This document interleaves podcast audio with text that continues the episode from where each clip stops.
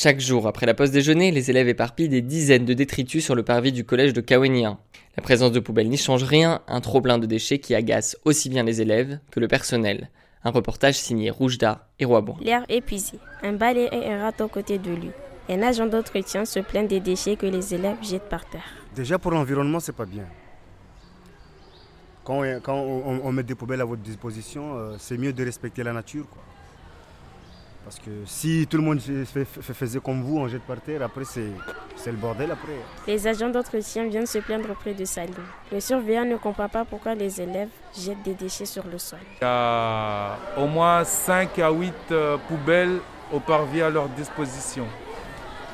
Donc euh, c'est pas évident qu'ils jettent les papiers par terre.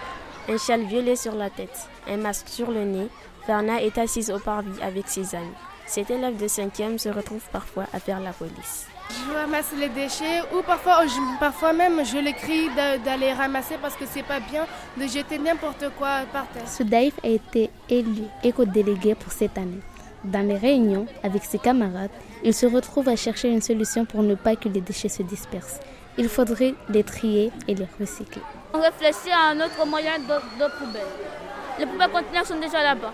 On a pensé à trier les objets, à ne pas les jeter pour faire de nouvelles choses. Soudaï prend son rôle très à cœur. Il continuera à faire attention à l'endroit où il jette ses déchets et à sensibiliser les élèves.